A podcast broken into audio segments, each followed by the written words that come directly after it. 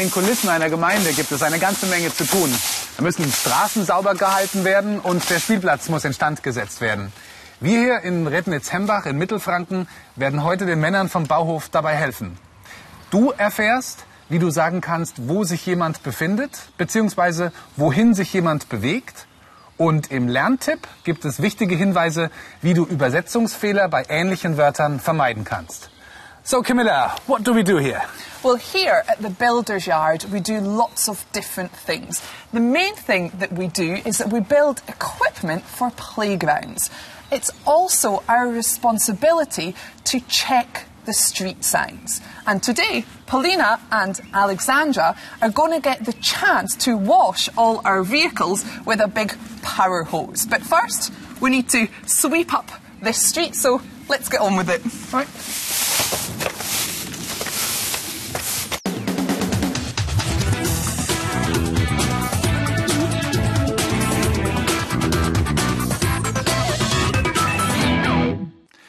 Camilla wird jetzt gleich mit Alexandra und Paulina zusammen den Männern vom Bauhof helfen, ein Klettergerüst auf dem Spielplatz einzubetonieren. Du solltest wieder genau zuhören, denn nach dem Gespräch gilt es, zwei Fragen zu beantworten. Erstens, wie viele Einwohner hat die Gemeinde Rednitz-Hembach überhaupt? Und zweitens, wie lange muss man warten, bis der Beton richtig ausgehärtet ist? Hi guys. So, if you look behind me, you can see some of the men from the builder's yard. And there are eight of them in total. And it's their job to look after this town. And here in this town, there is a population of about 7,000. So there's lots of work for them to do.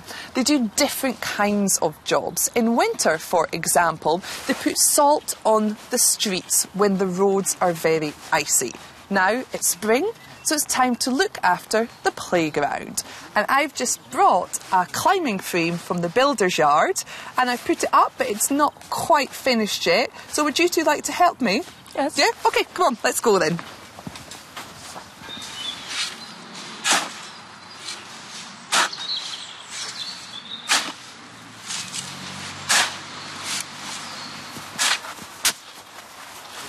Okay, so here we have the brand new climbing frame.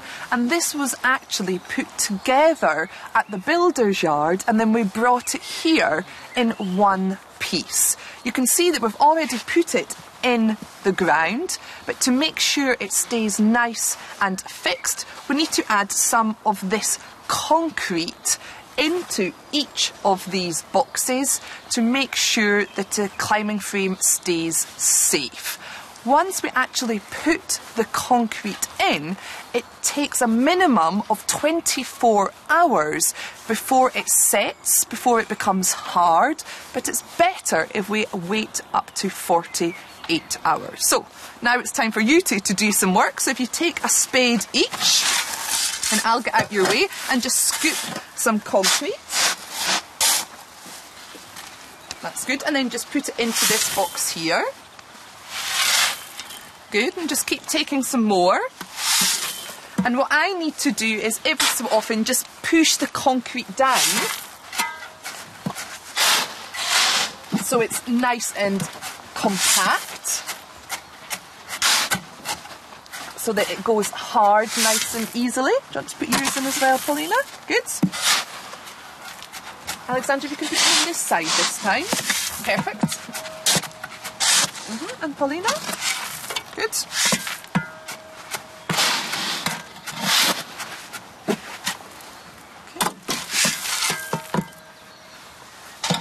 Just getting on the sides a bit there.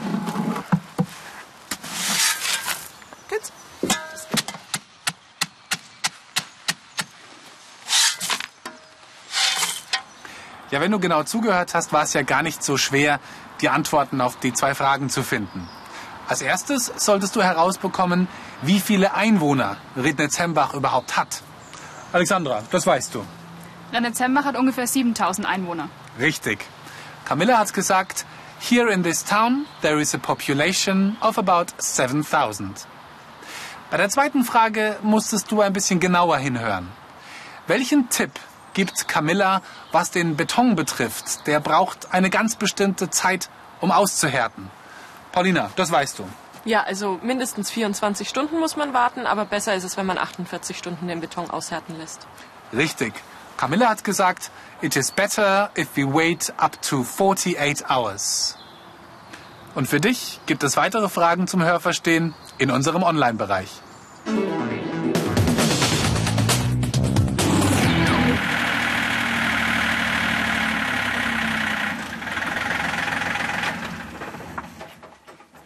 Wenn du sagen möchtest, wo sich jemand oder etwas befindet, verwendest du Prepositions of place, also Ortsangaben. Zum Beispiel in, on oder out. Möchtest du dagegen sagen, dass sich jemand oder etwas in eine bestimmte Richtung bewegt, musst du Prepositions of movement verwenden, also Richtungsangaben. Zum Beispiel into, onto oder out of. Mehr Informationen zu Orts- und Richtungsangaben findest du in unserem Online-Bereich. Ja, und den Unterschied zwischen der Richtung, in die sich etwas bewegt, und den Ort, wo sich etwas befindet, den zeigen wir euch jetzt an drei Beispielen. Paulina, am ersten Bild siehst du zwei Grafiken. Erklär doch mal den Unterschied bitte. Ja, also in der ersten Grafik befindet sich das Rote Kreuz schon in der Box und in der zweiten Grafik ähm, bewegt sich das Kreuz in die Box hinein. Richtig, hier müssen wir verschiedene Worte verwenden. Wenn sich etwas in einem Raum befindet, verwendest du in. Hm. Und wenn sich etwas in einen Raum hinein bewegt, verwendest du into. Ja, und das zweite Beispiel haben wir auf dieser Tafel. Alexandra, da siehst du den Unterschied. Das Kreuz befindet sich erst außerhalb der Box und auf der anderen Seite bewegt es sich heraus. Richtig. Wenn du sagen möchtest, dass sich etwas außerhalb eines Raumes befindet, dann sagst du out. Bei einer Bewegung aus einem Raum hinaus verwendest du out of. So, und einen dritten Unterschied, und der ist vor allem bei der Übersetzung ganz schön schwierig, den sehen wir auf der dritten Tafel. Paulina? Ja, im ersten Feld ist das Kreuz schon auf der Box und im zweiten Feld bewegt es sich auf die Box drauf. Richtig. Wenn sich etwas schon auf einem Gegenstand befindet, verwendest du on. Schwieriger ist es, wenn etwas auf einen Gegenstand hinaufspringt oder sich hinaufbewegt, dann verwendest du onto. Auch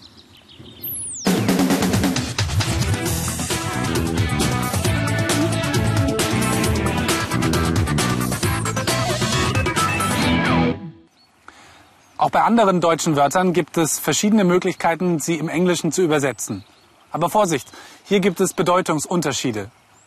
Um Fehler beim Übersetzen zu vermeiden, gibt es jetzt einige Tipps. Als erstes die Bank, auf der ich sitze. Eine solche Bank übersetzt du im Englischen mit Bench. Sprichst du aber von der Bank, von der du Geld holen kannst, dann musst du im Englischen Bank sagen.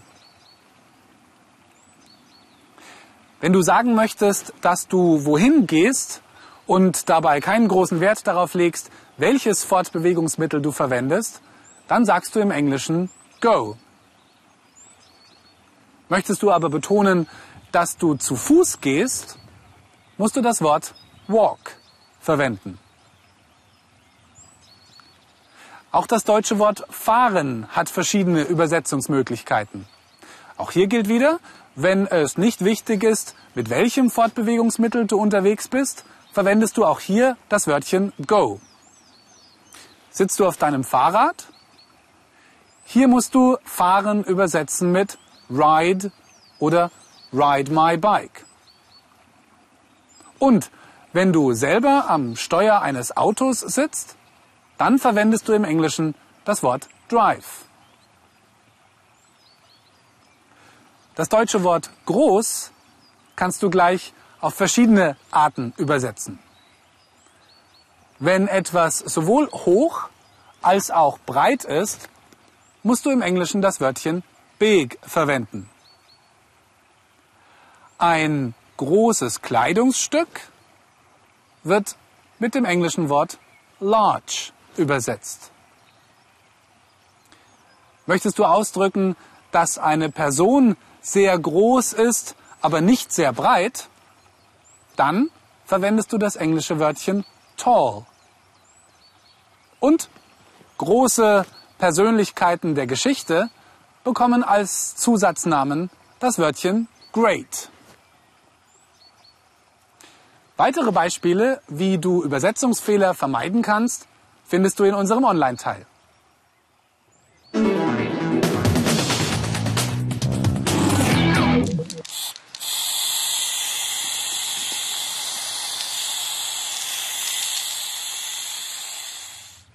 So, und jetzt seid ihr dran. Ich habe hier aus dem Bauhof einige Gegenstände herausgesucht und die sollen jetzt verteilt werden. Und zwar hier unten auf das Gitter. Mit der Lampe fange ich an. Alle anderen Gegenstände werden von Camilla verteilt. Aber ihr sagt Camilla bitte, wohin sie diese Gegenstände legen soll. Ganz klar, dass dabei Präpositionen des Ortes und der Richtung genannt werden. Ansonsten gibt's glaube ich, nur noch zu klären, dass hier, wo wir stehen, oben ist. Und wenn sonst alles klar ist, gut, dann könnt ihr loslegen. Okay. Okay, so are you two ready to start? So my first thing is this my sign. Where, Paulina, where should I put it? Um, please put it next to the lamp. Next to the lamp, okay? Yes. Yep, good. Are you happy with that? Yes. Good. So we now have the sign is next to the lamp. Okay, so for the next thing I have is a hard hat. And Alexandra, where should I put the hat? Can you put the hat below the lamp? Below the lamp. Okay. Good. So, Paulina, for you, I have a hammer. Where should I put the hammer? Um, please put the hammer on the sign. Okay. Like that? No, that's under the sign. Ah, okay. So, Yes, the Yeah? hammer is on the sign. perfect. Okay, next. I have a stone. Alexandra, where should I put the stone? Can you put the stone over the hammer and the sign? Ah, the problem with over is over is actually a preposition of movement. It's like this. But what I can do is I can put it on the hammer. Yeah, you happy with it being on the hammer? Yes. So the stone is on the hammer and the sign. Good. Okay. Next. Paulina, for you I have a glove. Where shall I put the glove? Um, please put the glove above the lamp. Above the lamp, so that goes here? Yes. Yeah, good. Okay, I have one last thing. I have a cone. Alexandra, where shall we put the cone? Put the cone, please, next to the helmet. Next to the helmet, so that goes here. Perfect. We've placed everything on our grid. Well done, you two.